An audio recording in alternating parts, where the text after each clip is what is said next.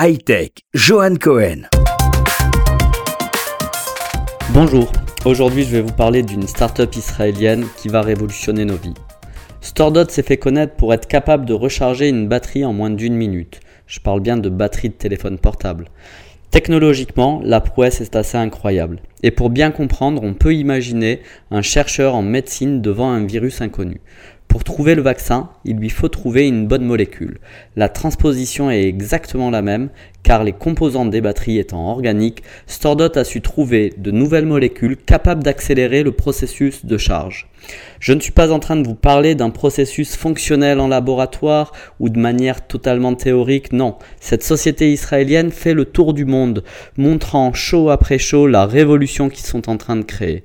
Tout cela grâce à un homme, Doron Meyersdorf qui avait déjà un long passé dans les mémoires flash et les disques durs SSD pour lesquels il a rencontré déjà de grands succès. Son exit était de plusieurs centaines de millions de dollars. Il a pu ainsi donner vie à son projet StoreDot en s'entourant de deux pointures dans le domaine scientifique, le professeur Litzin et le professeur Rosenman. Un des problèmes qui pose est la spécificité de chaque batterie de smartphone selon les marques et donc l'adaptation de la technologie de StoreDot à chacune d'elles. Mais là encore, StoreDot est en train de gagner la bataille.